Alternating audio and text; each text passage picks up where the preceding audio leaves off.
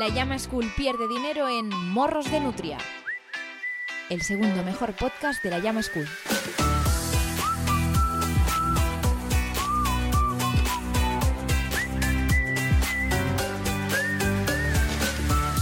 Hueva, ¿qué tal? ¿Cómo estáis? Encantado de saludaros. Yo soy David Martos, guionista y conductor de este podcast eh, que, como se graba desde casa, no puede hacer gira por teatros.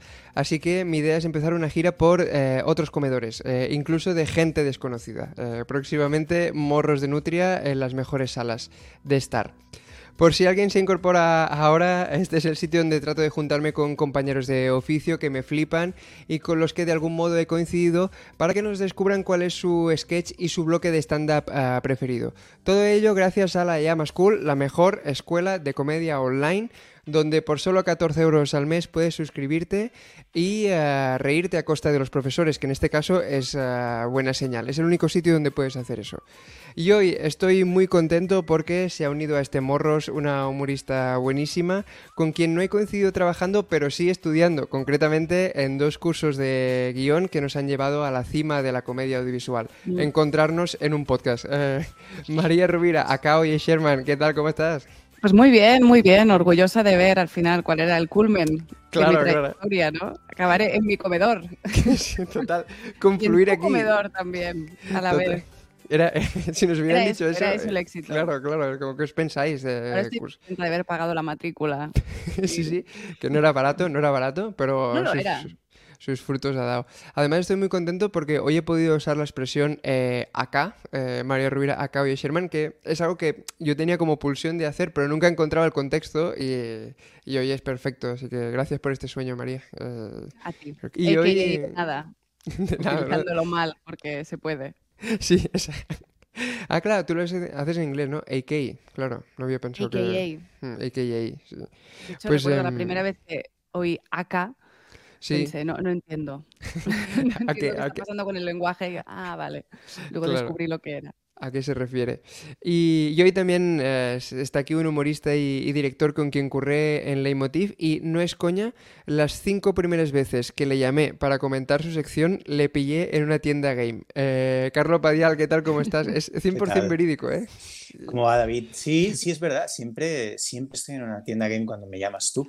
Y la cosa es que yo no, no juego a videojuegos, es, flipante. ¿Es esto eh, publicidad encubierta?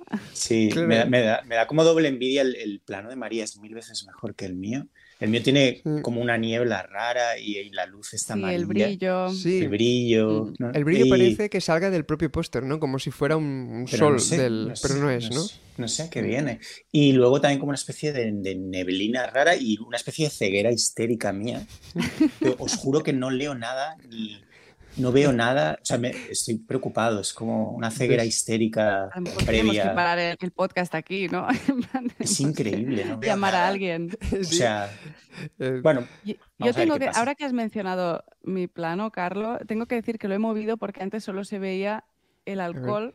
Ah, oh, un minibar, ¿no? Como, bueno, vamos a no hacer publicidad de esa gente de primeras. Y, té, ¿no? es verdad, son como dos, dos, facetas eh, muy diferenciadas en, en, un centímetro de plano, ¿no? Bueno, y es que pues odio la... Justo esta mañana, y no tenía relación con, con esto de ahora que estamos grabando, estaba pensando, voy a empezar a, Quiero hacerme famoso por ser alguien que no se reúne por videollamada. O sea, creo que lo puedo conseguir. Mm. porque todas las reuniones que tengo, como todo el mundo, ¿eh? pero de, cosas de pelis o de series o de... Todos, ya nadie... Y estaba pensando, creo que lo que está matando al cine es, son las videollamadas. O sea, ya, ya, partiendo de ahí ya todo va mal. Y, y voy, a, voy, a, quiero poner de moda como, no, este tío tiene que ser presencial, o al menos por teléfono. Mm. Yo creo que tienes que tener como una, una versión de la reunión, pero en plan en plan rayuela, ¿sabes? Como yo voy a estar paseando por la ciudad y nos tenemos que encontrar. En plan que la gente realmente le dé mucha pereza reunirse contigo y no quiera reunirse para nada. entiendo que este es el objetivo final de todos, ¿no? ¿Vosotros os imaginabais en, 2000, en 2020 que la frase más dicha todavía en 2022 fuera eh, perdona, estás silenciado, no te escuchamos? Eh, es como, ¿cómo puede ser eh, que dos años y pico después sigamos repitiendo esto? A mí me pareció bonito porque fue como que todos los adultos con problemas técnicos son iguales, ¿no? Sí, sí. Se llega al, mismo tipo de frases, de actitud. Hmm. Puede ser como sea, pero todo el mundo reacciona igual. Sí, como, perdón, para compartir pantalla, ¿cómo era? Eh, gente buscando el, botón. Ah, ah, gente que tiene a un gato chillando y, nunca, pondrá, nunca silenciará su micro y todo el mundo lo está odiando. La violencia esta de reunirte con gente que no quiere activar la cámara, ¿no? No sé, sí, es muy, esta es muy dura también. Hmm. Esta es muy dura. Es eh, entre hacerte el interesante y y, qué escondes, ¿no? Sí, más, la, más la segunda. Total. Quería alargar también el, mundo de Carlo con los videojuegos, porque eh, cuando te llamé para, después de un año de, no hablar por Leitmotiv, eh, para invitarte al podcast, te encontré en la tienda de videojuegos del, corte, del, corte inglés, eh, clavado, y, cuando os pedí, os mandé un mail para pediros los links para lo que nos ibais a mandar aquí en Borros de Nutria para ponerlo en la descripción, me dijiste textualmente, hoy imposible, tengo que encontrar un videojuego de Sonic para mi hijo, lo siento. Es como. Primero, ¿has, encontrado el, videojuego? Lo encontré, sí, lo encontré. yo creo que es esta cosa como de cuando tienes hijos. Eh, como, o sea, a mí me interesan mucho los videojuegos, pero no quiero jugar. Y entonces pongo como a mi hijo a jugar y, y de hecho le compro juegos que, que, compraría yo, como no sé, el de las tortugas ninja. Mi hijo no sabe ya muy bien ni lo que son, tiene nueve años, no son populares ya las tortugas ninja, pero para mí eran muy importantes cuando yo tenía 14 años, las tortugas ninja y las claro. estas con Vanilla Ice y tal. Y entonces se las compro y mi, mi, hijo no ni los prueba, pero hay, hay algo raro ahí. sí. no sabes que hay vídeos en YouTube de gente seguramente jugando a todos los juegos de de toda la esencia y que tu hijo a lo mejor puede vivir los referentes de su época y así hablar con, con otros niños y niñas. Ya, pero luego hay la cosa de que me tranquiliza estar en tiendas grandes, eh, no sé, mm. es una cosa como que soy una persona muy nerviosa y estar como en un sitio en el que hay como muchos inputs, ¿no? Muchas carátulas, eh, bueno, me viene bien, es una cosa que me distrae. Están muy limpias.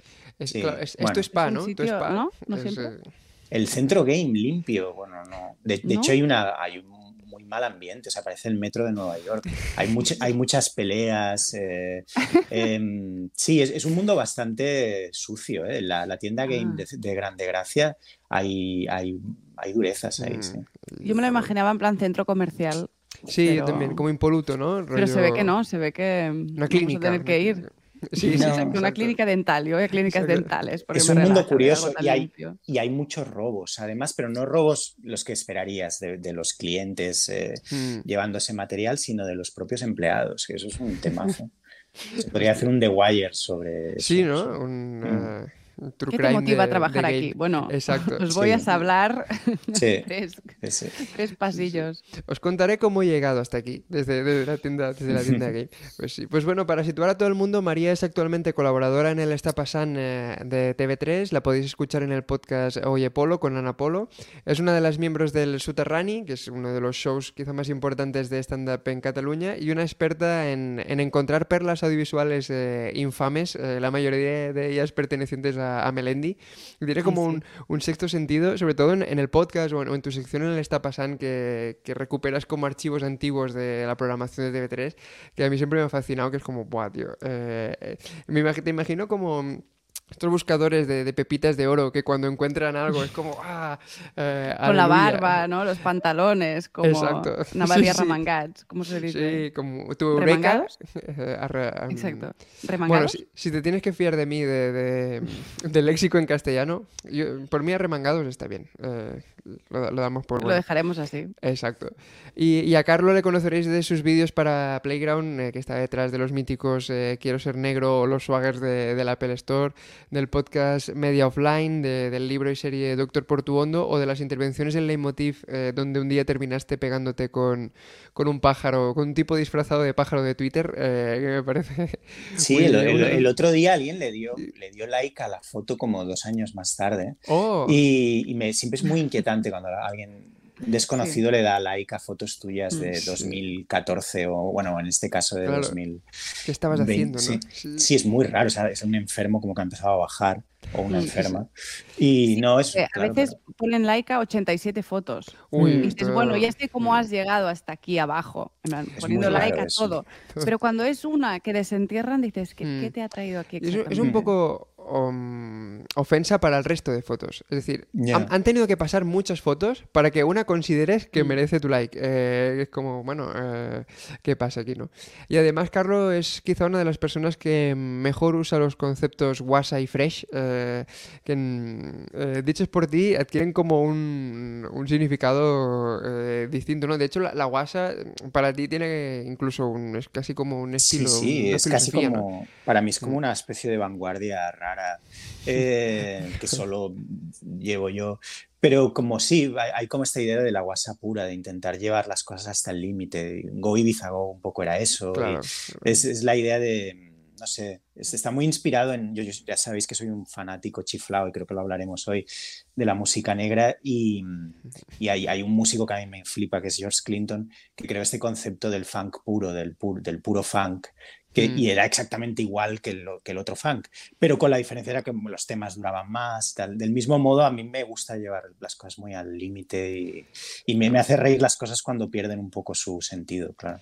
Claro, sí, sí. Además, los, los dos em, siempre buscamos como alguna conexión entre los invitados de cada capítulo. Vosotros creo que trabajando no, pero habéis coincidido en el barrio, eh, en la calle, porque sois vecinos, ¿no? De hecho, este podcast es como vuestra reunión de la comunidad, prácticamente. Sí, sí, sí. Tendríamos un par de cositas para discutir sobre este barrio. Sí. De hecho, de hecho, María, pues lo comentaba a Martos el otro día que me recomendaste una cafetería y, y se me olvidó se me olvidó lo que me dijiste y entonces he ido dando vueltas por la zona. Pero claro, es absurdo, si no, si no recuerdo el nombre del sitio, no sé, no sé lo que me dijiste. Y tampoco me atrevía, si me volví a encontrar contigo, a decirte que había olvidado el sitio. Eh, con lo que, pero no he dejado de darle vueltas a dónde está ese sitio, ese café alternativo. Luego te lo digo, para no revelar nuestra. Claro, para que no se pete, ¿no? Yo sé que Morros de Nutria tiene un, un abasto que, puede causar problemas a la cafetería. Pues antes de entrar en, vuestros momentos preferidos, eh, los dos además tenéis algo en común y es que cada uno a su manera eh, habéis patrullado Barcelona eh, haciendo vídeos urbanos en la ciudad. En tu caso, Carlos, La vergüenza de existir para Playground, que tenía como perlitas, hay, hay momentos en los que vas tú por por, la calle diciendo que el hecho de llevar mochila te da como seguridad. Eh, y, hay un, uno, un vídeo en concreto que a mí eh, me fascina, que si me permites voy a poner un, fragmentito que tiene que ver con, con los nuevos saludos eh, callejeros. Cada vez más voy por la calle con miedo a encontrarme a alguien por la calle por si me propone algún tipo de saludo estrambótico. ¿Por qué la gente saluda así?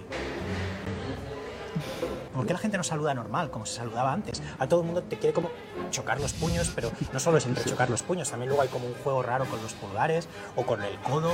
Y yo no sé hacer eso. Cuando le voy a dar la mano a alguien y este me propone algún tipo de saludo distinto al, apretón de manos convencional, me hundo psicológicamente. De golpe una cosa tan sencilla como esa saca a la luz decenas de traumas que arrastro desde, desde el colegio, desde el instituto. Tengo un saludo, es, mira. Es Carlos haciendo gestos ¿Estás vacilando o qué? Bueno, lo vi en YouTube, te aseguro. Se llama Guerrero en Llamas, es un saludo. ¿Eh? ¿Sabes quién es? No, ¿quién es? ¿Quién es? Tu dignidad. Ah, es mi dignidad, claro, porque... Porque la acabas de cagar. La verdad que sí. en este momento, cada vez que lo veo me, me tiene loco, ¿eh? Porque lo haya escuchado, hay un interlocutor que hace el gesto del teléfono, le pone el teléfono en la oreja de Carlos. Lo, guay de estos, lo guay de estos vídeos es que que, he hecho casi todos con, con Carlos de Diego, hmm. eh, que es, eh, bueno, es, como mi socio en, esto de la guasa pura, eh, junto con Vida Calcaraz. Es, es, que son totalmente exteriores de verdad, es decir, como montábamos hmm. pequeñas comedias absurdas y, el, el, exterior, y María lo sabe bien, seguro grabando los suyos, es profundamente hostil, o sea, intentar como hmm. generar eso que para mí era muy importante que fuera todo el rato en movimiento, lo menos rígido posible, y mm. creando además las escenas en, in situ. Bueno, era, algo guay. Yo, yo lo, comparo a, mí es un formato que me gusta mucho y lo comparo mucho con, con especie ser una especie de articulista en vídeo. Claro. Y en movimiento. Y, y, es una lástima como que los medios de comunicación tradicionales, no las teles, que en Leitmotiv pudimos hacerlo, sino en los periódicos o tal, no, no hagan los artículos así. A mí me encantaría un artículo de la gente de la vanguardia eh, así, así, totalmente exterior en movimiento, con encontrándose con gente, pero todo sin ningún tipo de, pauta. Claro, claro. Enrique Juliana, ¿no? De repente eh, con, una cámara por Barcelona. A codazos eh, por las ramblas, en general invierno, no sé qué. Pedro Ballín, ¿no? Pedro Ballín hablando de Podemos, pero como así, ¿no? En mitad de... Ahora en un banco. Exacto. Ahora en el súper. claro, cada es un formato que se tiene que, explotar y que no se explotará como mm. todos los buenos formatos. Ya. Es más obligar, ¿no? Obligar desde la dirección del periódico a decir o lo mm. haces así o, no, hay, no hay artículo. Eh, sí, Nadie te quiere leer. Exacto. Sí, además siempre son temas que yo suelo empatizar mucho. Este de los saludos, por ejemplo, eh, lo, lo, entiendo y lo vivo perfectamente. Incluso ahora eh, creo que se, ha puesto de moda el, el abrazo, el, el, abrazo, y se genera un... ¿No, ¿No, abrazáis más en los últimos cinco años que antes? Yo sí. Eh, bueno, en pandemia estaba un poco mal visto. Claro, es verdad, ha habido, ha habido un paréntesis del abrazo. ataque terrorista. sí, sí, de invasión, ¿no? Sí, claro, pero ahora hay dos vías, eh, o bueno, ahora o siempre, la del abrazo y la de dar la mano. Y si tú vas a dar la mano y alguien viene a darte un abrazo, se produce eh, como que el, brazo queda como estancado, y yo lo llamo el, saludo langui, eh, que de repente quedas como entrechocado, ha, habido una especie de conexión rara y, ya no es ni un saludo extraño, es que dos personas no, se han puesto de acuerdo ya nada más empezar. Y es que ya no sé qué se hace en, nada, ¿no? Ya en relación a los saludos, yo ya te juro que no sé qué se hace en nada. en la tienda game yo lo tengo controlado. No, he perdido, he perdido los ritos sociales allí? Yo he perdido el hilo de todo ya. O sea, no sé, cuando veo que algo es como supuestamente popular, digo, de verdad, o sea, no sé, de esto es lo que se vea, o sea, es como, he perdido el hilo, entonces ya no sé nada, no, no, pretendo, de hecho estoy muy feliz en ese haber, haber perdido el hilo de las cosas. Ha pasado el tren, ha pasado el tren, ¿no? ¿Qué mm. pasa? De hecho, mi teoría es que no hay nada ya que sea dominante. Es decir, no creo que haya ni un saludo dominante ni una serie dominante. Creo mm. que todo es nicho ya, todo. Todos estamos formando parte de algún tipo de nicho, incluso Rosalía, o sea, todo es nicho. Es una forma de nicho. La atomización que me gusta. Exacto. en mis artículos. Yo creo que eh. mm, hay gente entonces que te coge la mano para abrazarte. ¿No? Que ah, se toma la mano como una pieza, mm. como una amarra para...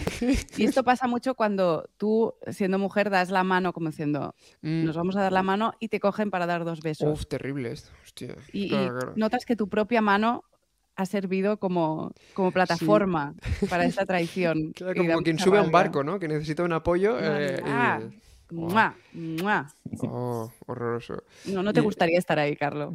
No, no, no, no. Por suerte no quedo con nadie, así que da igual. No, y si eres mujer te lo hacen menos, creo. Ya, no eres mujer. Pues en, el caso de María, tú tenías la serie de capítulos para minoría absoluta Se busca Oye Sherman, que hiciste con Ariel Fernández Verba, eh, en el que patrullabais por barrios de Barcelona buscando cosas que están a la vista pero en las que nadie se ha fijado y encontrabais auténticas perlas. Hay una en concreto que a mí eh, me petó la cabeza porque era como, vale, he estado viendo esto 10 mm, años y no había caído, que tiene que ver uh. con los, con los anuncios de, del metro. Mira, vamos a ver el, el fragmentito. Normalment els anuncis van de ser jove i colors i gastar i bàsicament de follar, però baixes al metro i els anuncis semblen novel·les de Dickens musicades per Alex Ubago. Una senyora és perquè som sota terra? Fes-te'n soci del Dies Infantils. Que n'hem portat 20 anys per acabar el plat de patates. Canvieu-lo ja. La fibrosi quística fa més de 28 anys que treballa. Més de, fa més de 28 anys és una xifra una mica estranya. Està clar que en porten 29, perquè si portessin 30 dirien 30, que és una xifra més guai que més de 28. És que fins i tot les fotos divertides deprimirien els xarango.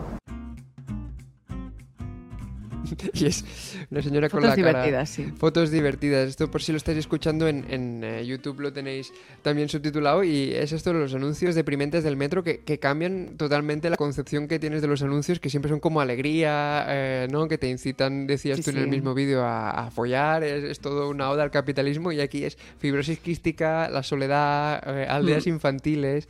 Wow, tío, no, hay un... bueno, igual sí que hay un porqué, pero no... Sí, hay un porqué que es que, que creo que es como un espacio cedido. En plan que no tienen que pagar ah. lo que tendrían que pagar las empresas normales. Entonces lo oh. pueden poner en metro y por eso es este vale. oasis de depresión. De hecho, los de la fibrosis quística van cambiando cada año más de 29. Ahora tienen más de 30, con más de 31. Es que es verdad. Hay una persona que va actualizando este cartel y me van, vamos. Llegando a la oficina, ¿no? Chicos, hay que cambiar el cartel. Es única. Hemos seguido sumando días. Tengo, serias dudas de la eficacia de estos anuncios. Es un poco parecido a lo de los anuncios de, que ponen, todavía quedan los filmets estos de antes de las películas en el cine. Es evidente que ya bueno, es que nadie atiende eh, y debe ser realmente barato. Yo creo que deben costar como 5 mm. céntimos mm. anunciarse antes de Avatar, eh, porque, porque el impacto es nulo. Es decir, como, bueno, el impacto es nulo, pero es muy barato. No, te preocupes.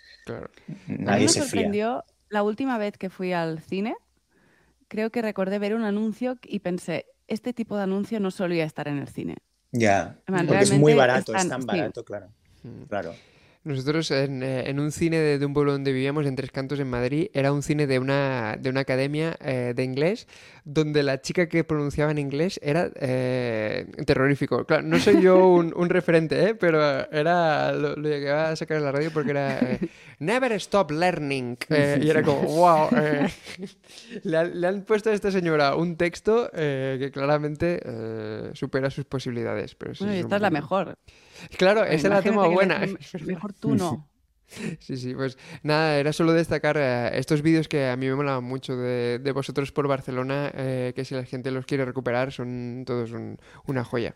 Es, es, curioso, perdona, David, sí, sí. que últimamente mucha gente me dice, hombre, creo que lo que más me gusta de, lo que has hecho, de todo, oh. creo que son esos vídeos. Hostia, y tú como joder... de qué bien y qué guay, porque más los hice con, con Ariel y tal, mm. pero también hace años ya. Es tu, como ya estoy. Tu friends, ¿no? My eh, greatest work. Es esto lo que está pasando. Y de hecho, justo ahora me acabo de acordar que cuando empezamos a grabar, Ariel me dijo. Lo que hace Carlo Padial está muy bien, en plan, que era un, era un mm. referente. Sí, de hecho, de hecho, Ariel yo lo conocí, vino a verme y no recuerdo de qué hablamos, pero fuimos a un pub irlandés que había, que había cerca de Playground y yo no, yo no bebo cerveza, o sea, imagínate. Y, no recuerdo nada de qué hablamos, pero sí que, sí que recuerdo que comentamos que los vídeos molaban mucho y bueno, hay, hay esta cosa, hay una especie de conexión ahí evidente. Mm. Eh, yo creo que es gente, tanto María como yo, que somos personas que, creo, ¿eh? no lo sé, igual es equivocado, pero que la, la, palabra tiene mucha importancia, ¿no? Y, que hmm. el, y hay, humoristas que tienen, que tienen como un pie puesto en, creo, en la escritura, más que otros, quizá, que, que tienen un tal hmm. carisma. O, eh, de hecho, el, ahí la, Mitzi, esta, la, que era la dueña del Comedy Store de Los Ángeles, decía que había dos tipos de cómicos, los intérpretes y los guionistas. Yo sin mm, duda pertenezco a la, segunda categoría. estamos, estamos allí. Mm. Pues eh, visto esto, vamos a, vuestra, a vuestra mandanguita, a ver qué es lo que habéis escogido como bloques de, bueno, sketches eh, preferidos en este caso. Eh, antes que nada, recordad que tenéis todos los links eh, de lo que comentemos en la descripción o en eh, la llama school barra morrosdenutria.com.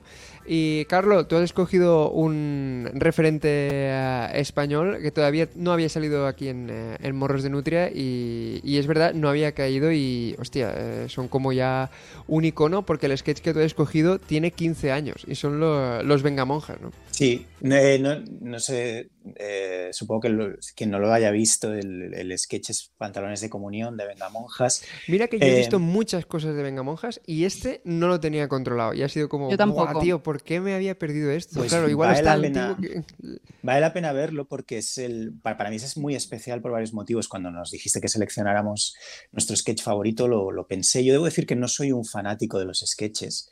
Eh, no, es, no es mi género, por decirlo de algún modo, aunque he hecho de guionista. De hecho, lo primero que hice para televisión fue guionista del programa Dinamita, del triciclo de Paco. ¡Hombre! ¿Qué dices? Sí, sí, sí. Oh. no lo sabía esto. Muy, yo tampoco, pero sí, yo era ultra fan de pequeño, ¿eh? Pero muy pues fan. Era como lo mejor que le podía pasar a la tele, ¿no? Si la abrías. Sí, pero sin embargo, es verdad que tengo la sensación de nunca, de no haberme hecho nunca con el formato, ni como espectador, ni, ni tampoco como guionista, realizador, lo que sea.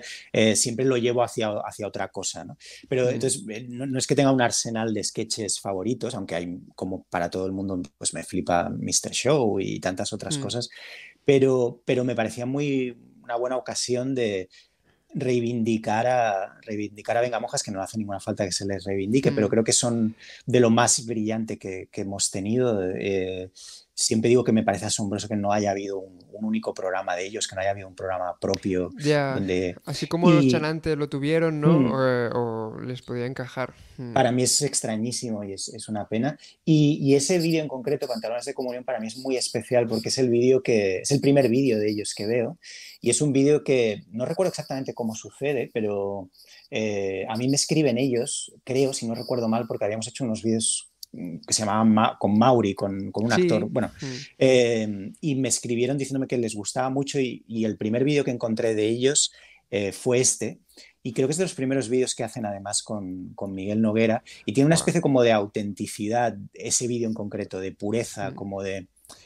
creo que son muy especiales los vídeos en los que, sketches o lo que sea, en los que puedes darte cuenta de que eh, los, autores se están encontrando a ellos mismos, ¿no? Justo en ese, a nosotros eso creo que nos pasó con, con Go Ibiza Go hmm. y para mí a, Venga Monjas le pasa con ese vídeo y con, con, algunos más de, esa, de ese periodo. Claro. Es que para describirlo, para quien no lo haya visto, Pantalones de Comunión, realmente es ahora es que lo he visto yo esta mañana y es como, ha sido pensamiento uno, increíble, hmm. pensamiento dos, a ver cómo, a, ver cómo lo, cuentan, ¿no? claro, claro. Es que es, como un pastiche de, momentos. básicamente es un concurso presentado por Miguel Noguera en el que concursan eh, Xavi y Esteban. Y luego eh, hay un viaje en Nueva York eh, de, ellos, de ellos dentro del concurso que recrea como una serie de abogados, se llama como abogados sin ley en un vaso de agua creo que es, o algo así. Ah, y luego em, hay una gincana en la que Miguel Noguera les dice em, un miembro de nuestro equipo está perdido por la ciudad llorando muy fuerte, el primero que lo encuentre eh, gana, entonces son ellos corriendo por la ciudad y termina eh, con, con, Miguel Noguera despidiendo el concurso susurrando, muy... Esas frases que, que, luego yo voy por casa y repito sin ningún sentido. Miguel Noguera diciendo, he sido luxurious. Eh, ya, el, el vídeo tiene para mí muchas, muchos, el sketch tiene muchos méritos. Uno es la capacidad de generar lenguaje que tienen tanto Miguel como Xavi y Esteban, que eso mm. creo que es algo que, que es maravilloso. Luego creo que representa muy bien un momento que es ese primer YouTube, ese primer Internet como muy ingenuo, muy guay, eh, que luego ha, luego ha sido sustituido por otras cosas, pero donde había una especie de voluntad como de crear una especie de alternativa a lo que se podía ver en cualquier otro sitio y, que creo que genera un lenguaje muy, muy bonito. Y luego la forma, la forma, yo soy, ya lo sabéis, y quien haya visto mi curso de, la llama escuela, aprovecho el link ahí para lanzarlo. Sí, sí. También em, eh, con una iluminación peculiar, como la que destacabas al principio de Hay una coherencia, coherencia formal en todo. Bueno, yo, yo, creo que es algo que debería, debería existir más. Es decir, me parece que, que esta especie de posicionamiento tan pijo de, de las formas para mí es, para mí es una pobreza. Es decir, eh, yo una de mis pelis favoritas es Inland Empire, que está grabada con una cámara más pequeña, una Sony más pequeña que la que tenía cuando, cuando yo mismo monté una productora. Oh, y, y, creo que esa especie como de, de pijerío formal que ha acabado dominándolo todo, esa especie de cosa Starbucks, de audiovisual del Starbucks, donde todo se filma igual, y hasta el que hace un vídeo para Vimeo lo hace con una Black Magic, hasta el que hace un documental para Netflix, todo, todo tiene un poco el mismo aspecto. Hmm. Creo que estos vídeos de golpe, te, no sé, te, despiertan a, otras posibilidades, ¿no? Que, por, por, lo que se han ido dejando atrás, ¿no? Sí, me a, mí, a mí me deprime bastante cuando, decir, el, el la forma está muy por encima del contenido. Ya, ya, que hemos ido a hacerlo bonito.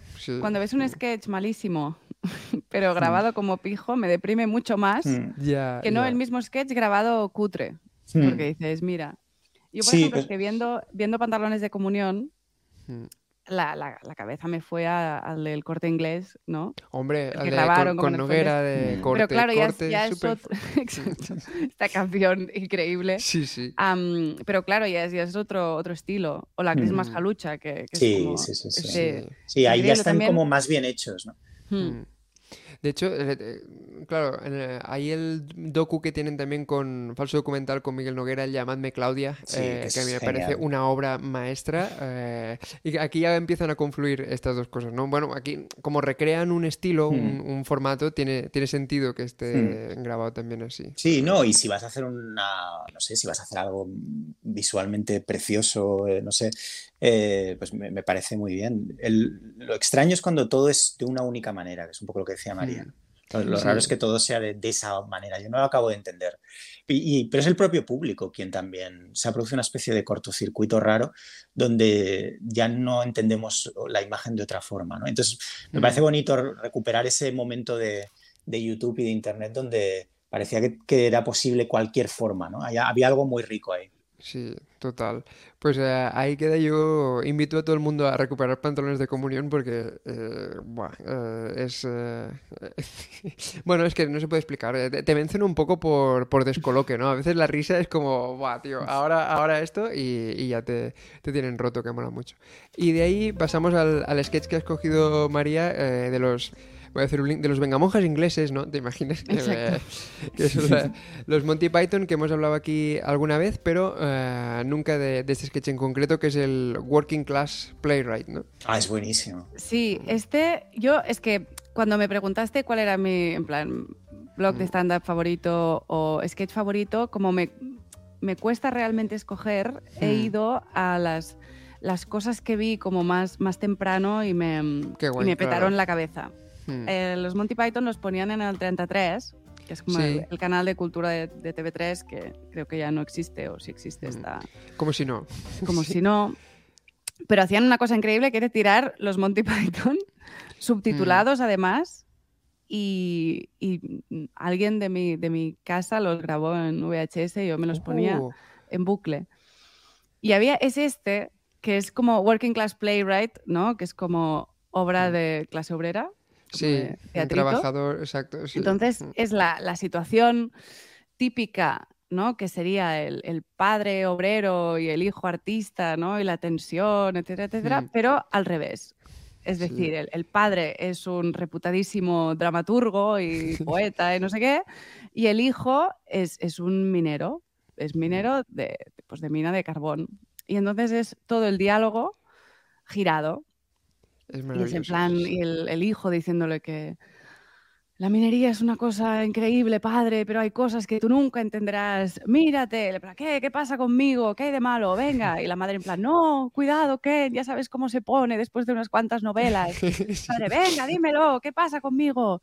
En plan, te diré lo que pasa contigo, tienes la cabeza llena de novelas y poemas, vienes a casa hediendo a Chateau Lato y mira lo que has hecho a mamá, está harta de conocer estrellas de cine, ir a estrenos y es, y es increíble. Esta es, es una premisa sencilla, hmm. pero es, yo, bueno, aparte novedosa en su momento y creo que está ejecutada de la mejor manera. Y lo que decíamos de cómicos de de interpretación y cómicos de guion, estos hmm. son todo. En este sketch en concreto mola porque funciona tanto todo en, las dos partes, cuando el hijo le recrimina al padre eh, su actitud de, literato oculto, cuando el padre hace lo mismo al revés, que le dice, uy, sí, los barrenos de, los barrenos de carburo de tungsteno que se usan en minería, te has vuelto muy refinado desde que te has ido de Londres. Y es como, guau, tío. Eh, en las dos direcciones funciona el, reproche y además como la, la crítica esta a la relación, bueno, la parodia a la relación padre-hijo que no se dedican a lo mismo y el como la, reírte de la intelectualidad pedante, ¿no? Eh, que, que era como muy, muy así.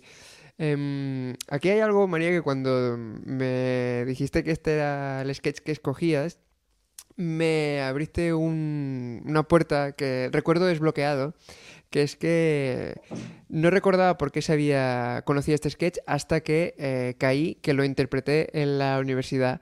Eh, ¡Hombre! en la, Yo hice comunicación visual y eh, se hacían como las típicas prácticas de realización televisiva en la que se practicaba, pues em, realización de sitcom, en plan la 1, la 2, la 3, tal, y que para que los compañeros pudieran eh, practicar pinchando las cámaras, había otros compañeros que tenían que actuar. actuar.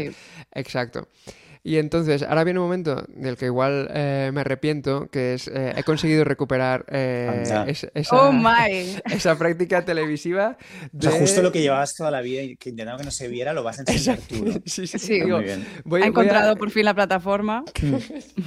voy a ser justo, estoy en la mayoría de capítulos de Morros de Nutia rescatando como material de los invitados de hace tiempo, hoy pues, el vuestro, que igual tiene como más de 7-8 años. Este creo que es de de 2000, eh, sí, 2011 o algo así. Eh, está en catalán, pero es el momento en el que el, el, hijo le recrimina al padre de algún día te darás cuenta de que la vida es más que cultura, la vida es polvo, es humo, es sudor honesto.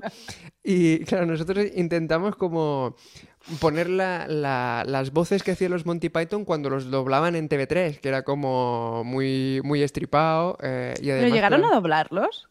Bueno, el doblaje TV3 en, en general, ¿no? Lo que hacían con, con, las Britcoms, en plan. Sí, exacto, como ese tono de doblaje inglés eh, y combinado con el que hacían, porque en ese sketch son todo, todo hombres eh, y hay uno que hace de madre eh, y, el, y, el, hijo tiene también como una entonación. Bueno, es, es duro. soñadora. exacto, sí, sí, pero voy, voy a ello, a ver. Son wow. Enric Niel y, y, Martí González, dos compañeros de universidad, uno con bigote postizo y, y el otro con peluca, y yo voy con un traje... Algun dia de que la vida Hòstia. és algo més que cultura. Claro, claro. La vida és pols, eh, és fum, que... és suor honrada. Fora, hombre! Fora! Esto es la universidad. Y así... Me acuerdo de esa lámpara.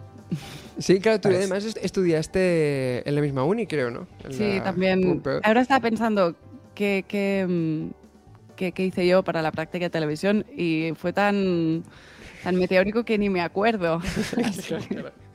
Creo que puedo asegurar que no estaba tan bien como esto. Después de esta interpretación fue cuando decidí que, que me dedicaría a escribir. Eh, y digo, bueno, ese, ese Tengo momento... que decir que la, la apuesta de hacer acento inglés Claro, claro. Eh, es muy arriesgado. y, y, tener que mantenerlo durante cuatro minutos eh, sin tener ni idea es, es durísimo. Pues nada, visto los sketches, nos vamos al, al stand-up.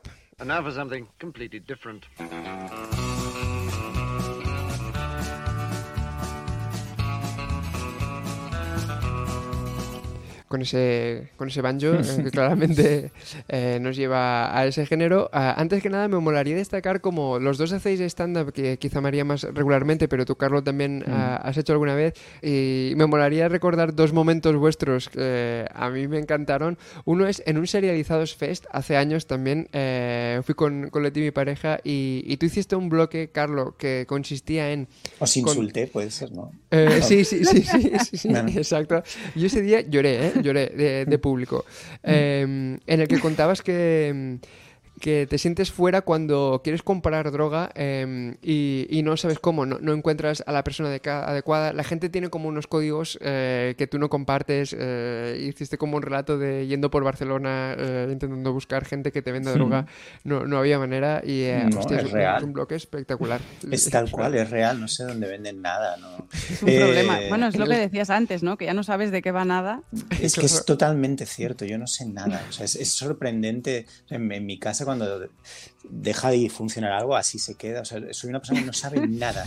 Y, en relación a lo de las actuaciones antes de ver los bloques, yo, tengo una relación súper ambivalente. Soy, soy un chiflado, soy como una especie de estudioso raro del estándar, me encanta.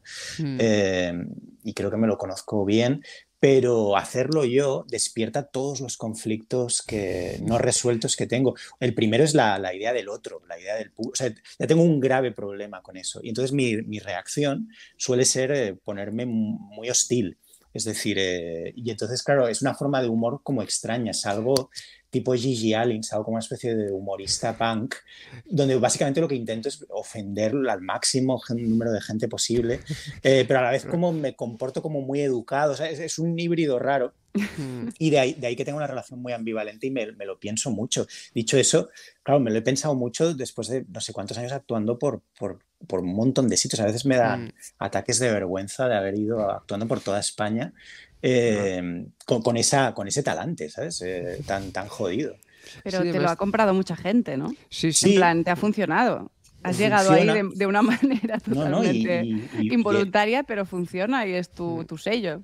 Y sigo totalmente ambivalente. O sea, si me dijeras de ir mañana, tengo la cosa esta, la amabilidad japonesa de que te voy a decir que sí, pero, pero me voy a tener que como tomar dos whiskies, un Red Bull, voy a estar como recordando cosas que me decía mi padre, en plan, eh, bueno, y, y, y, todo para nada, es decir, total para luego que, no sé, 100 euros, es que da, igual, es, ridículo, es ridículo. Dicho esto, ¿quieres venir al Sutarrani? sí, perfecto. Espera, un segundo. Hay, creo que mi anécdota favorita, que no sé si la contaste, ah, creo que sí que la contaste en, el escenario al Sutarrani, pero en Casa Gracia hace mil años, fue una actuación tuya en el Pueblo Español con Tony Mook. Ya. Uh, uh, uh. Yo fui telonero de Tony es Es que, esa historia es increíble. Eso es, es, brutal. De hecho, me dan, me dan, me dan desmayos cuando lo Pones la, la, paleta de comedia que hay en el país y, y en cada extremo es está, brutal, está, uno. Es brutal. Y, y, no, no, no quiero hacer largo porque tenemos que hablar de los bloques, pero. pero bueno, bueno, pero tómate tu tiempo. Fue una experiencia brutal. Me, me dijeron. Bueno, un poco lo mismo. Sí, es que siempre es lo mismo. te, te, escribe alguien y te dice, ¿quieres venir a no sé dónde? Y, me dijeron, ¿quieres venir al Río Estivo? No sé qué. Le dije, vale. Y yo estaba preparando algo muy, algo muy gordo, la peli con Berto, y tenía la cabeza totalmente puesta en la, en la peli, me daba igual todo lo demás. Entonces me planté sin saber muy bien dónde era, y me bajo y era el puto Popla español. Y, y, habían como, no sé, es que no quiero decir, habían cientos de personas, mucha gente, mucha gente. A lo mejor mil, ¿eh? Y llegué, llego sí, y llego tarde, llegaba tarde a, a, mi, a, mi, segmento o lo que fuera, me pusieron, que ya es una, ya es una puta mierda, cuando te ponen una cosa de estas, mm. como de capullo de Los Ángeles, que, como si fueras el, Tienes que hacer algo con la mano que te queda libre, ¿no? que normalmente iría el... no tienes nada adelante. O sea, a la merced de tu incomodidad. Exacto, no tienes ni el, ni el palo un poco que te sirva como de cierta precaución y, y me lanzan ahí y y era como para salir antes de Tony Mook. Un público que había ido a ver a Tony Mook, evidentemente. Eso es importante. Eso es muy importante. y, y, fue muy, muy duro. O sea, no lo, no lo, voy a contar en tres, es una cosa, un segmento largo. Eh, y al único al que le gustó fue a Tony Mook, que eso es una cosa que, que, fue brutal. Cuando yo ya me oh. iba, me iba avergonzado, porque además eh, o sea, fue, increíble. O sea, la típica actuación, no sé si habéis tenido alguna, como que nadie, aparte yo no me escuchaba un escenario muy, muy grande donde no tenía retorno, yo no me oía a mí mismo, con lo que yo hablaba y no, era como una persona que habla que no dice nada, y que no obtiene respuesta, pero evidentemente sí que, sí que estaba saliendo algo por Cuando me iba, me llaman y me dicen, no, un momento, un momento, no te vayas. Y me llevan como a un, a un privado y estaba Tony Mook como con su entourage ahí, con su clica o lo que fuera, todos bebiendo Red Bull. Y... Me encaja, me encaja. No, no, y el tío me dijo, vaya huevos le has echado como en plan, como bueno, has venido aquí como a inmolarte. Y, al tío le, le, moló tanto que cogió un pack de seis Red Bulls, me cogió por el brazo y me volvió a sacar a la escena. Y me dijo, este tío tiene unos huevos que no, no ni os imagináis. Y, y empezó, por si eso fuera poco, a hacer un directo de Periscope conmigo. Y, y, haciendo gritos oh. como de 300, de la peli está 300. Sí, au, au, au, ¿no? Sí, que debe ser alguna de sus Así, así, terminaba sus actuaciones. yo lo fui a ver. Y ya el remate último, y ya lo dejo ahí, es que el tipo contó exactamente lo mismo que había contado yo. Eh, oh. Era el, eh, seguro que era casualidad, ¿eh? o sea, no, no entro en... ¿Cómo contó lo mismo? No, contó lo mismo. Yo salí y conté, es que no quiero contar exactamente lo que era, porque era, era muy, muy jodido lo que conté yo, muy, como muy incorrecto, pero... Eh, Repitiendo tu, tu, set, ¿no? Probablemente, pero lo flipante es que a la gente en esa ocasión le encantó. Ah, entonces sí, ¿no? Lloraban de risa y era, era lo mismo, era como... Y me fui como del rollo como, guau, no entiendo nada, o sea, no... no eh, fue brutal, sí. Por favor. Yo creo que este es mi bloque de stand-up favorito. O sea, aparte, realmente porque me lo sé. Es decir, y recuerdo detalles que tú no, ahora no has contado, pero me, lo pasé increíble. Yo estaba por el suelo y de hecho, cuando nos llegaron las fotos de, este show del Soterrani, te envié un DM en plan, y en vez de decirte, hey Carlo, aquí están las fotos del Soterrani, te dije, hey Carlo, ah, no sé cómo lo he hecho, pero he conseguido recuperar el Periscope uh, con Tony, Mook. Te dejo el enlace. Terror, nunca, nunca lo habría. y luego dijo, te, escribí, perdón, perdón, Carlos, era, era broma, son las fotos del subterráneo y lo puedes abrir. No quería causarte. Lo flipante, y no, de verdad que no, no, quiero que Tony monopolice nuestro, nuestro capítulo, pero em, me llamó unos meses más tarde y me citó en el capítulo antes de que cerrara. Eh, y, me dijo que fue increíble. Es que, em, eh, bueno, fue increíble, ya os lo contaré, pero me, me, dijo que por 300 euros se le podía pegar una hostia a, a, una persona y que, podías pegar a alguien y, y, que solo costaba 300 euros. Que, oh. y, que, que no voy a decir a quién quería pegar, pero me dijo, quiero que sepas que voy a pegar a esta persona y me va a costar 300 euros. Pero, en plan, enviar sicarios. A, quién se lo pagas? A, un, manager que, yo, conocía. Y me dijo, ¿cómo lo ves? ¿Crees que te parece buena idea? Y tal. Y le dije, bueno, no, no lo sé. Y, seguía, y seguía con los Red Bulls. Y, y tenía una copia del Main Kampf ilustrado, eh, que era como su, lectura de antes de salir a... Eh, para motivar. Te lo juro, sí. Te lo juro, es increíble. un ilustrado muy mono. En plan, por, Pilarín, por Pilarín Vallés, ¿no? Es increíble. Era, me quedé tan flipado esa segunda vez que, la, que, que, fui con una cámara a continuación y lo grabé todo y lo vieron en Playground. Le dije, he montado un reportaje de este tío eh", y mm, que acababa el reportaje diciendo que si Trump eh, había ganado la presidencia, él también se podía presentar. Y, y, cuando lo vieron en Playground, me dijeron, esto no se va a publicar nunca.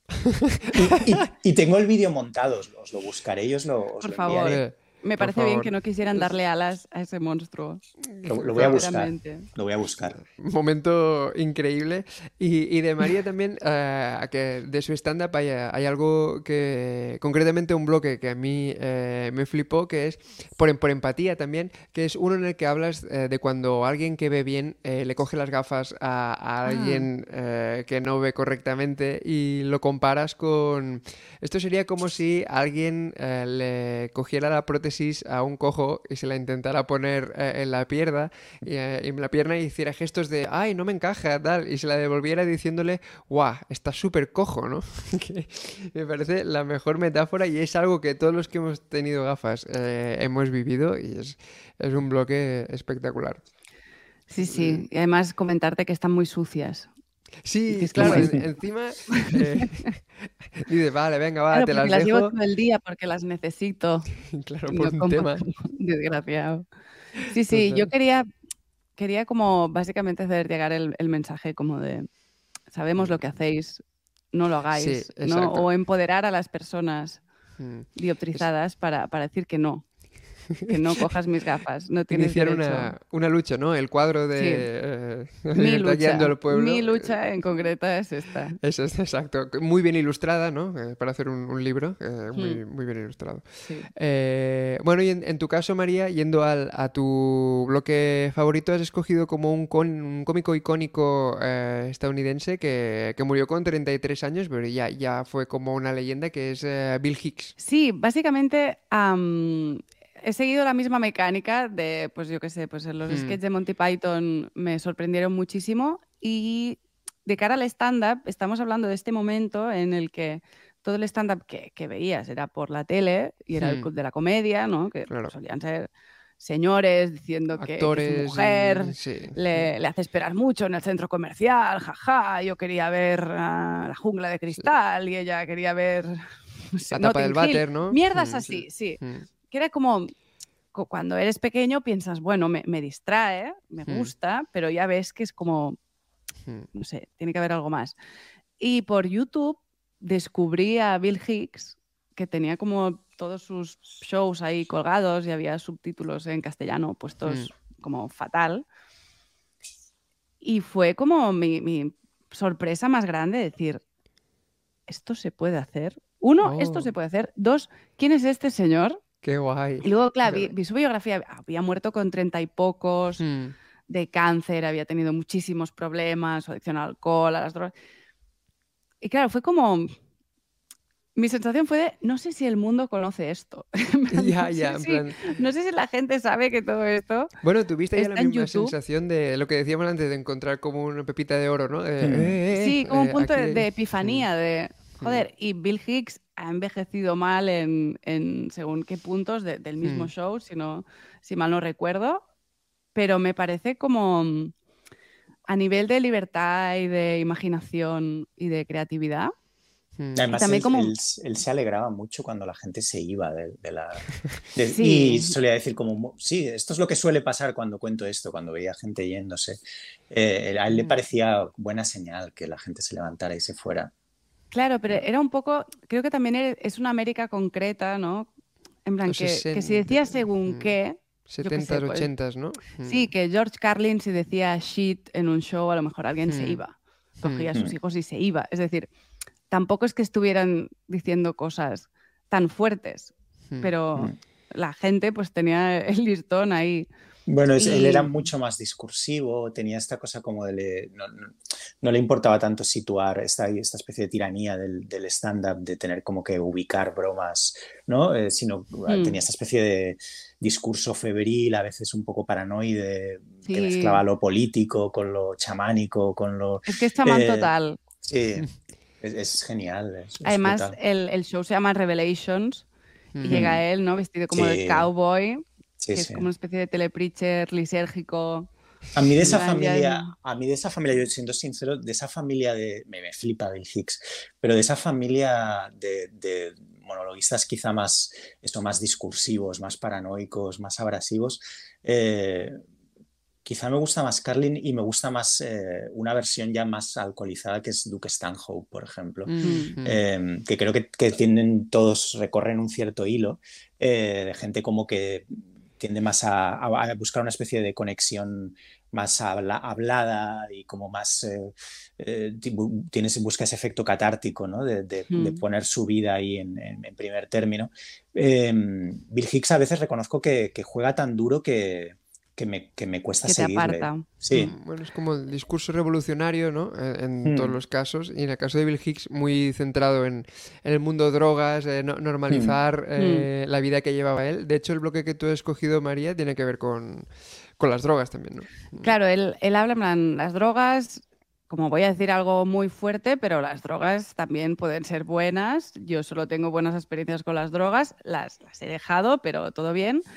Y la culpa un poco de la, de la, opinión pública que hay sobre las drogas es de los medios, ¿no? es como siempre se oyen malas noticias sobre las drogas, pero ¿por qué, por qué no hay una buena noticia sobre las drogas? Entonces el tío... Si los informativos tienen que ser neutrales eh, porque no hay una cara buena ¿no? Eh, de las drogas. Mm. Claro, y entonces se casca una frase larguísima diciendo como, ¿por qué no se dice que un hombre hoy ha conectado con el universo?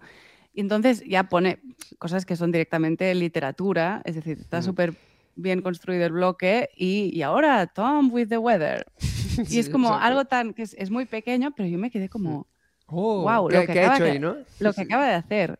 Mm. Y mm, hay el documental de George Carlin en HBO, mm. que justo también explica cómo fue el ácido lo que le hizo darse cuenta de que él era pues un, un, cómico pues esto muy, muy blanco, muy mainstream y se dio cuenta de que, de que no quería hacer eso, que quería hablar desde otro sitio y dice que fue el, ácido lo que lo mm. cambió.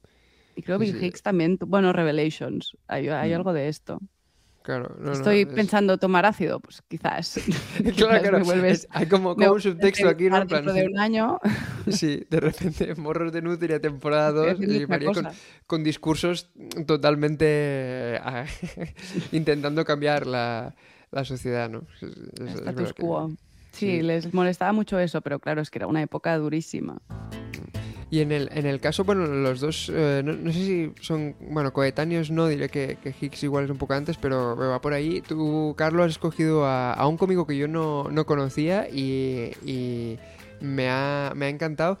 Eh, y de hecho estuve investigando y encontré cosas guays que, luego comentaremos, que es Brian Regan, con el especial mm. I Walked on the Moon del 2004, ¿no? Sí, bueno, es, divertido el, escoger a Brian Regan, quizá viniendo yo aquí a, tu podcast, la, primera tentación es eso, escoger a Duke Stanhope o, a Richard Pryor o, no lo sé, o, o sea, como a nombres como quizá más canónicos, pero si tengo que ser honesto, del mismo modo que a la hora de pensar en sketches y, eh, tirar de ese hilo, lo que me apareció fue Pantalones de Comunión, si tengo que ser honesto, pensé, pensé no tanto en cuál era el stand-up como más mm, asombroso, más deslumbrante en términos intelectuales, que entonces te diría eso, Richard Pryor o hmm. María Bamford, por ejemplo, me hmm. flipa, me parece una cómica mm, que está en una zona increíble de, vanguardia, y de, o Saca la que, dice Baby. María Banford tiene un sí, Netflix, Baby, ¿no? Mm. Sí, este es, increíble. Y aparte no para de no para de renovarse. Tiene un especial que es maravilloso que lo hace solo para sus padres.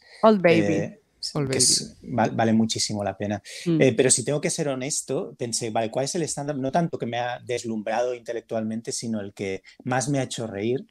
Eh, me vinieron dos ejemplos muy claros. Uno te lo comentaba anoche, era mm. eh, el disco de, Dave Attell, eh, Skunks for the Memories, que me parece una obra de arte absoluta.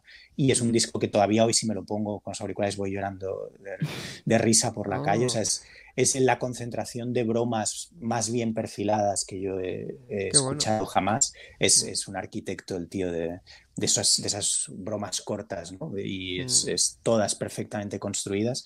Eh, es un superdotado de eso. Tengo curiosidad porque a Dave Attell solo lo he visto en el Bumpy Mix de Netflix, eh, que claro, es todo impro. Eh, entonces no, no, le he escuchado nada que lleve como perfectamente escrito. Y me él, registrada tiene mm. muy poca, no tiene tanto, es decir, tiene, tiene, Dave Attell es un, es un tipo como de clubs, puramente de clubs, y entonces mm. tiene ese disco que fue como una sensación, Skunks for the Memories, luego tiene, algún, tiene una media hora con HBO, tiene Capitán Miserable, que es otro especial, que es casi idéntico al disco este de Skunks eh, for the mm. Memories. Y luego tiene un programa que es prodigioso y que, que, es además influencia para mí a la, hora de hacer los vídeos estos que ponías de la vergüenza de existir o los que mm. hice en Leitmotiv o en APM, que es eh, la serie esta de Insomniac, donde él iba de noche eh, buscando zonas de fiesta y demás, que, oh. que, era, que era absolutamente brutal.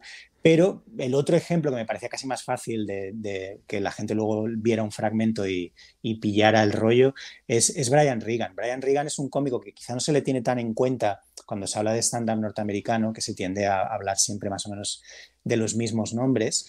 Em, y sin embargo es quizá uno de los cómicos más respetados entre, entre la escena de, stand-up norteamericana, como uno de los tíos más brillantes, con una comicidad física más brutal y, que más te hace reír de verdad. O sea, y, el, especial este de I Walk on the Moon, eh, yo lo descubrí, no sé, por, por, haber leído alguna entrevista a Patton Oswald diciendo, creo que es el especial con el que más me he reído en mi vida y automáticamente descargármelo porque no había otra manera de, verlo.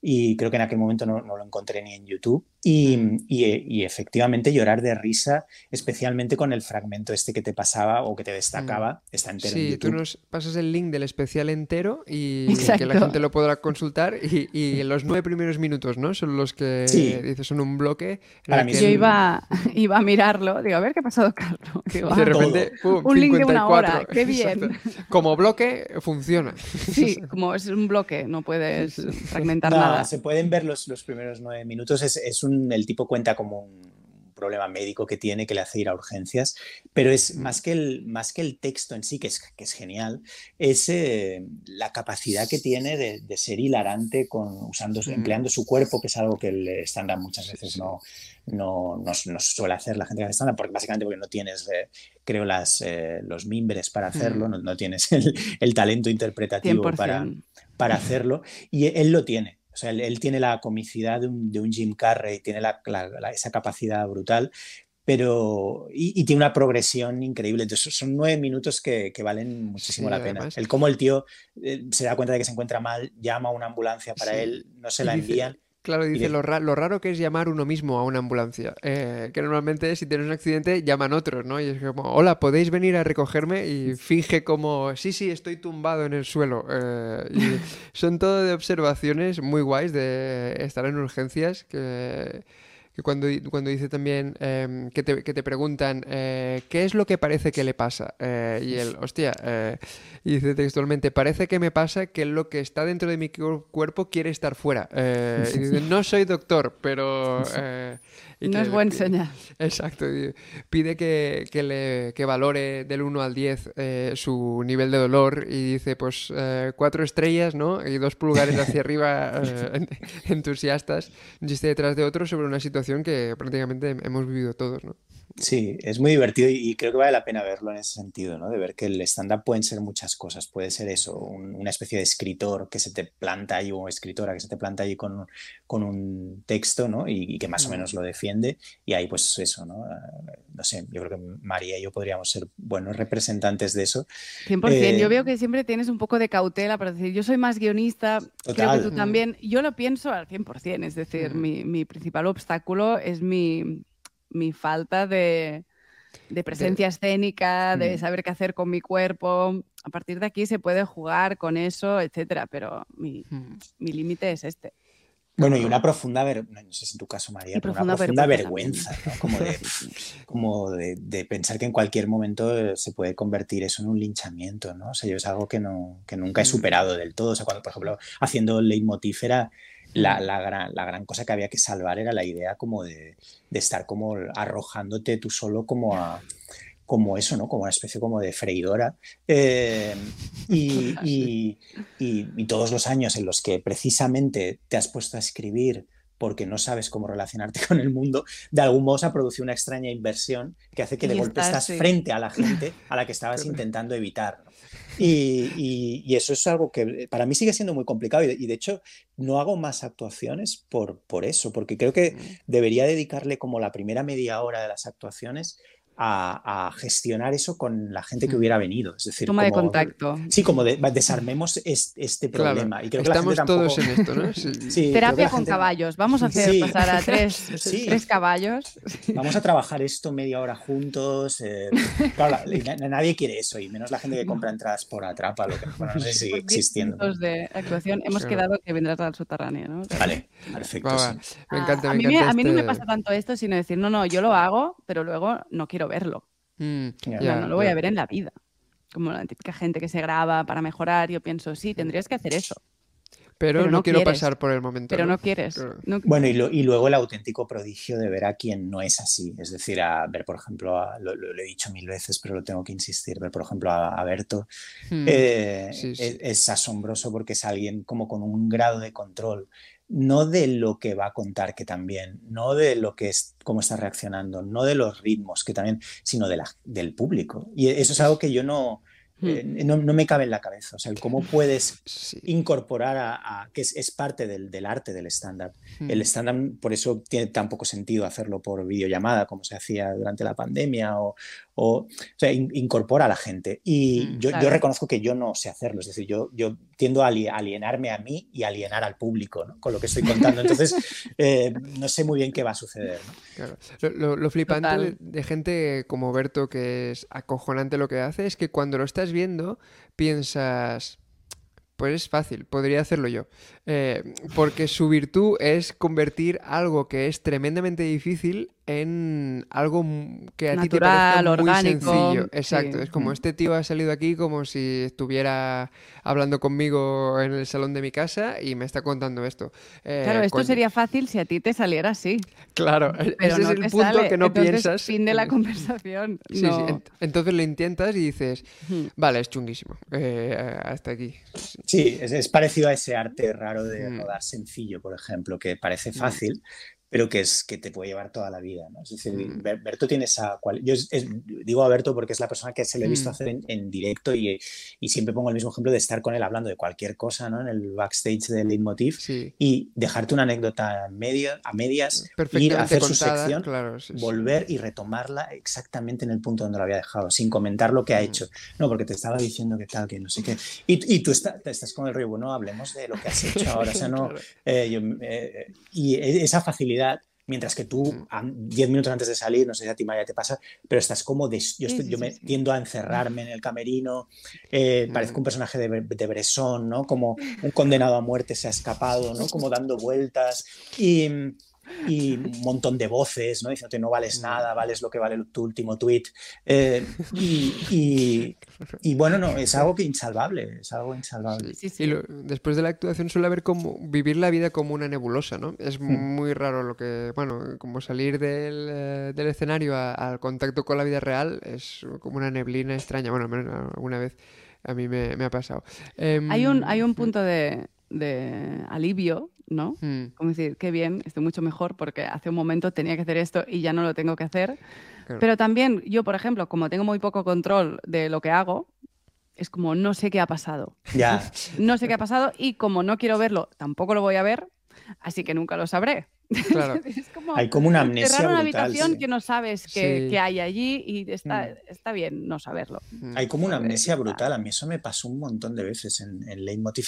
Me pasa más en, cosas de tele que en cosas de, directo. Mm. Eh, en cosas de directo, cosas de directo lo que me suele pasar es que me voy solo con la imagen de una cara la cara de alguien, del, es como ah, un rostro, eh. un, sí, sí, un rostro perfectamente dibujado que, de alguien que estaba allí, cualquier persona, da igual, no sé quién era, no era alguien que me había llamado la atención, no era, y me voy como a casa, como, entonces me preguntan, mira, ¿cómo, ¿cómo ha ido? Y me viene como la cara de alguien, como de, que no sé quién es. Pues Batman se lo pasó bien. Sí, en cambio, en cambio de Leitmotiv yo salía como en plan, como, Ah, un poco lo que decía María, como ha sucedido, ¿qué he mm. dicho? ¿Habré dicho algo muy grave? ¿Habré dicho como que estoy preparando la, la yihad en mi casa? Eh, sí, sí, es increíble. Hay algo mágico en el tema de la mm. tele. El tiempo opera como en otras eh, coordenadas. Sí.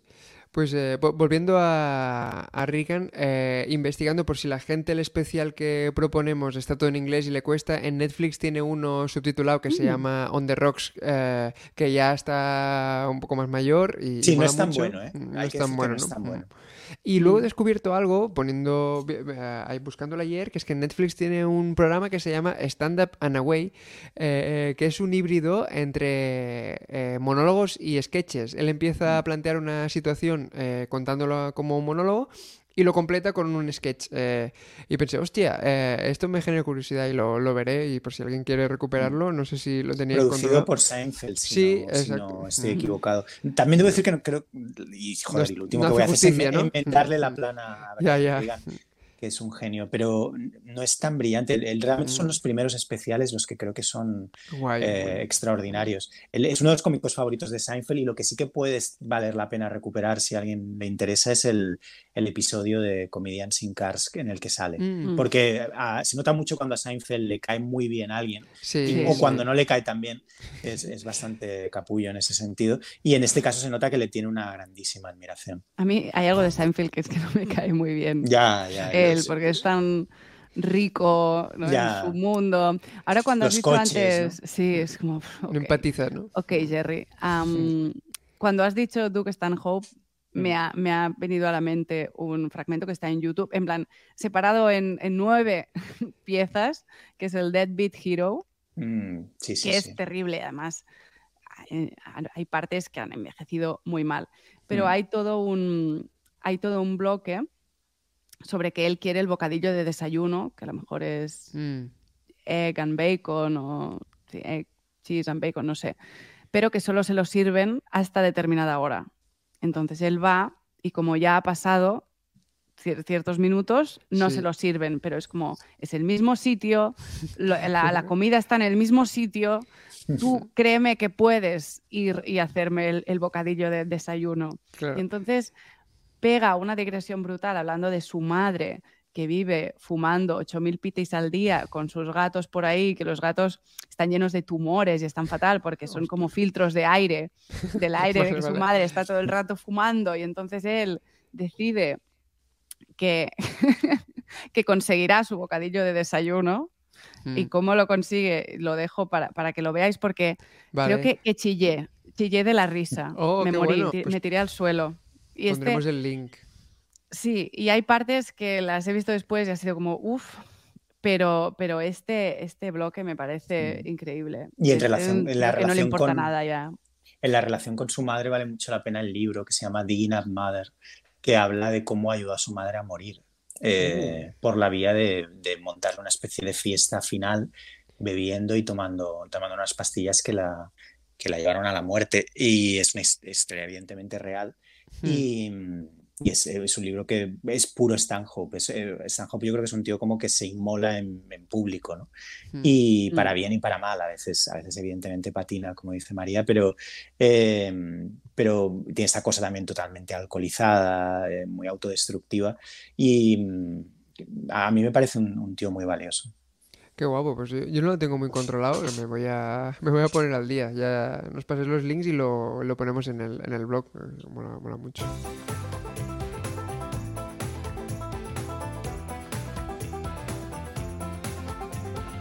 Bueno, sintonía como de programa matinal que te has sacado. Sí, sí, sí.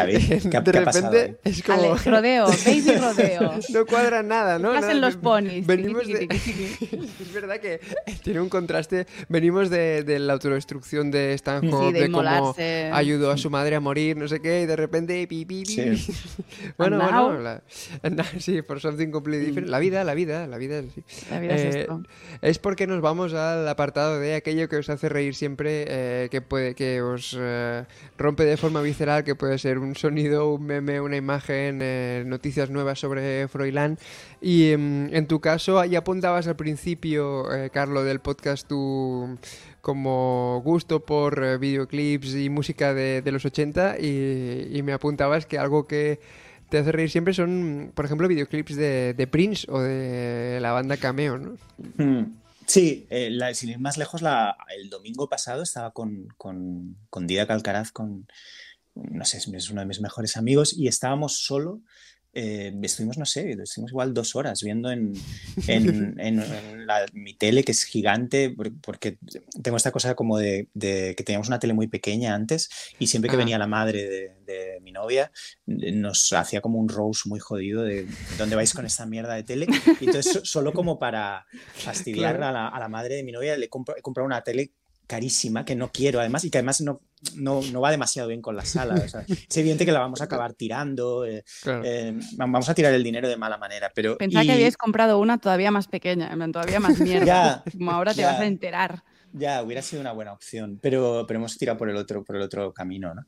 Eh, y, y, ver los videoclips estos, sí, sí, es, ah, es una de las cosas, de hecho es donde suelo acabar, es decir, yo, yo no suelo o sea, si me dejas un poco a eh, rienda suelta, voy a acabar en YouTube viendo cosas de música negra o escuchando podcasts dedicados a música negra. Es, mi hobby, es lo que más me interesa, es lo que más me gusta.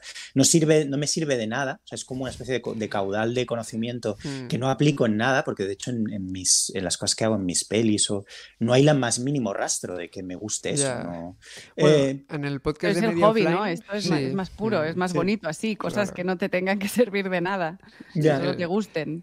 En el podcast de Media Offline tienes un capítulo dedicado a Prince y compartido con Álvaro Carmona donde habláis de vuestra fascinación por el personaje. Yo no he visto nada prácticamente de Prince y me lo zampé entero. Porque la, simple idea de la pasión que le poníais eh, me hacía mucha gracia. Y, lo, y lo escuché entero y creo que eh, bueno, la música negra para mí tiene esta cosa, aparte de mil cosas que me estaría aquí mucho rato y no hace falta, pero tiene, por un lado, tiene muchísimo sentido del humor, es una cosa que casi nunca se suele decir. la música mm. blanca en general, todo el mundo está de bajón. Y no digo toda, hay como esta mm. cosa así más tipo dualipa, así de bailar y tal, que es que, bueno, pero, pero, pero el, músico blanco tiene como una tendencia depresiva desde el folk eh, y que no al pop, eh, siempre hay como esta especie de melanco de, de base mm. y a, mí me da mucho asco, no me gusta nada. Y en cambio la, música afroamericana parte de un lugar como muy bonito, como muy festivo, muy, muy celebratorio, incluso cuando toca temas de cualquier tipo, ¿no? Mm. Y en, el, en concreto eh, me gustan todos los periodos de la música negra y, y casi todos los estilos, pero Em, pero tengo como una especie de devoción especial por el funk eh, y el R&B de, los 80 y dentro de eso obviamente mi, mi fanatismo por Prince es, eh, lo, suelto siempre que puedo y, si me pongo a hablar de Prince no paro, igual que le pasa a Álvaro, mm, Álvaro Carmona. Y el videoclip que te he pasado Es mm. una especial obra de arte de, Ocho minutos. pura, mm. sí. Eh, eso es WhatsApp pura para mí, ese vídeo. Invitamos a la gente a que lo vea y entienda el, concepto de WhatsApp para, para Carlo. Y eh, radicalmente opuesto, me atrevería a decir, eh, está lo que has escogido tú, María, que es una chica que yo no conocía, que solo por el nombre ya mola darle una oportunidad, que es Araceli Dion, y que retrata como un personaje de dependiente de tienda de cosméticos, que es Bill Hicks y cosméticos, todo droguería. Eh, todo eh, droguería. Exacto. Y, de aquí sí que tenemos un fragmentito que si queréis vemos un, momento y ahora, ahora comentamos. Mm, Estefanía, reina, tráeme las anticelulíticas que tengo aquí una clienta, ¿vale? Almorzar te vas cuando yo te lo diga. ¡Hola, cielo! ¿Qué venías a por pinta uñas? ya. A mí me parece muchísimo más urgente el cuidadito de la piel, ¿vale? Empezando por el aceitito de coco. Esto es un básico, ¿vale? Esto sirve tanto para mejorar la flexibilidad de la piel, que es una cosita que os tenéis que ir ocupando cuando cumplís una edad, ¿vale?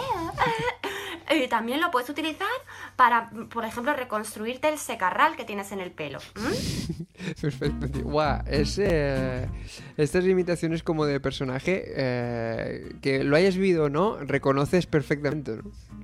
Es que si lo has vivido, de verdad que... A mí estos, estos vídeos me producen una mezcla de... O sea, reproduces, ¿no? La, la sensación que te da cuando estás ahí, que es esta, esta mezcla entre ASMR, Sí. ¿no? Porque de repente es un mundo como impoluto, con productos muy específicos para el cuidado, no sé qué, y la ofensa directa, que es de lo que vive esta gente. Entonces, que alguien, que alguien consiguiera retratar también lo que es esto y hiciera, es que a mí me pareció un, regalo divino. Sí, lo que decíamos antes del acting, oh, te rompe cada vez. Es... sí, sí. como medio neurótico, pero sí, sí, es que es, es increíble. Y ha hecho muchos vídeos pero a mí este, este personaje del principio de mm, hmm. te atiende a alguien que, que va te va a matar. También, también, también, pasa en sitios de depilación, por ejemplo. Es lo hmm. mismo. Yo creo que se dicen cosas muy gordas y muy ofensivas. Desde todo, todo lo que tiene que ver. Y la estética, y el bueno, es que tú. Claro, entonces, como vienes. Claro, yo, yo a veces he entrado en estos sitios y yo veo el, el choque Hmm. en su mirada, como de esta, este ser, cuántas cosas Además, puede desatender a la vez, en qué, en qué caverna ha vivido, ¿no? Pero por eso vas, es decir, cuando tú vas a un sitio de estos es porque estás en tu peor momento. Eh, y ser juzgado entonces eh, es muy jodido. A mí me, eh, recuerdo con una peluquera em, que fui ya con, los pelos que no, no se aguantaban, eh, muy mal afeitado y tal, y le enseñé una foto de, mí mismo, mm, bien, eh, es decir, pues arreglado y tal, que normalmente pues se la enseñas de otra persona, y yo puedo entender que si le enseño la foto de Thor, me diga, bueno, y se haga unas risas, pero en plan, el pelo no es el problema, pero si le, enseño le enseñé mi foto y me dijo, ah, ese eres tú, y fue como... Sí, eh, y, lo y, esa pregunta uh, me ofende a, a muchas capas uh, con, contra mí mismo. Ya, es que el, el, Sephora, yo, yo sí. nunca voy al Sephora, me da miedo el Sephora y de todo, de, en concreto del Sephora es que los empleados te siguen, que es una cosa que no la puedo, o sea, es, es, creo que es de los pocos sitios donde sucede. O sea, normalmente te evitan. Y no, si tú vas a la Apple Store, lo normal es que te eviten o no, no te quieren atender, nadie te quiere atender.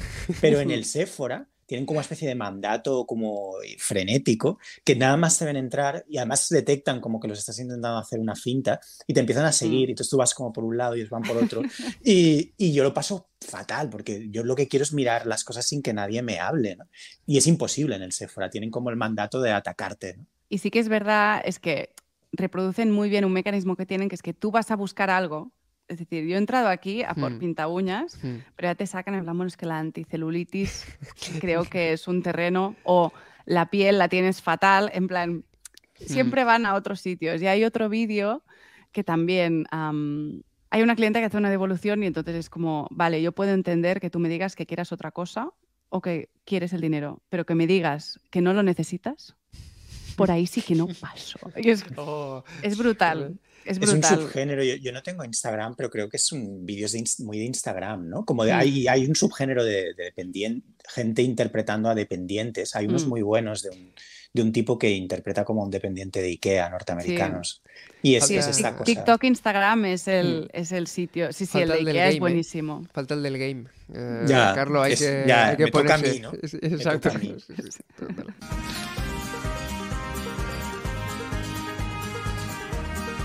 Bueno, musicalmente tampoco encaja nada eh, estas sintonías. Claro, cuando las concebí eh, no, no existía el programa, de, modo que no, no, he acertado, no he acertado con un poco Luis del Olmo, ¿no? como de, ahora es como mi padre llevándome a ver, sube la música. Llevándome al cole, ¿no? Protagonistas, ¿no? Sí, sí. A ver.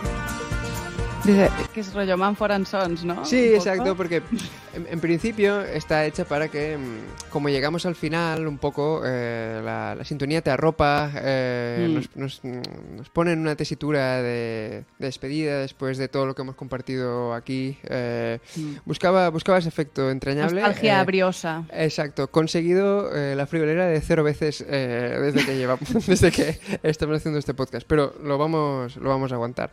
Y era sobre todo para daros las gracias por, por vuestra mandanga fresh eh, que habéis eh, compartido hoy. Gracias también a todos eh, por seguirnos y, y, a la Llama School por la confianza. Y, nada, que la semana que viene tenemos nuevo capítulo de Explicado Pierde y dentro de dos más guasa, más guasa pura, como, como diría Carlos. María Carlos, muchísimas gracias, ha sido, ha sido muy guay. Yo me voy aquí con unos deberes que flipas, es que hay muchos referentes que habéis mencionado que no, no conocía ninguno y mm, con ganas de probar el, el LSD. Ahora me pongo. y la mascarilla anti-arrugas, las dos. Muchas gracias, chao. Gracias. Hasta luego.